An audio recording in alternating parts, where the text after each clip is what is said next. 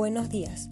Mi equipo está conformado por Francis Jiménez, Stephanie Domínguez y mi persona, Alba Espinosa.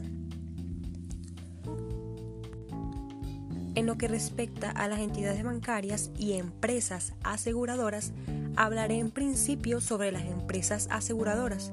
Y es que en Venezuela esta actividad está definida en el artículo 2 de la ley de la actividad aseguradora, en resumidas palabras consiste en producir el servicio de una seguridad cubriendo determinados riesgos económicos y forman parte de la actividad aseguradora la intermediación, las inspecciones de riesgos, el peritaje evaluador, el ajuste de pérdidas, entre otros.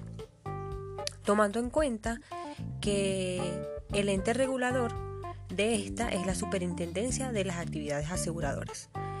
En lo que respecta a las características, es que estos entes pueden operar en uno o en múltiples ramos, que pueden ser este, em, por uh, seguros de automóvil, accidentes, incendios, de responsabilidad civil, entre otros. Eh, estos se clasifican en seguro social, en seguros privados, en seguros de daños y en seguros de personas.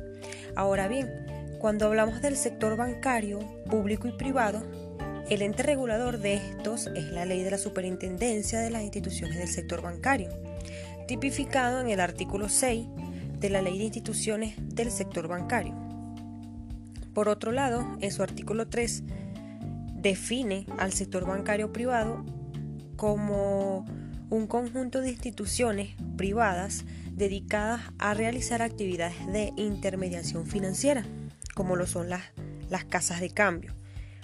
Mientras que lo que en eh, la definición del sector público, del sector bancario público, comprende las actividades bancarias cuyo capital social de la República Bolivariana de Venezuela posee la mayoría de acciones.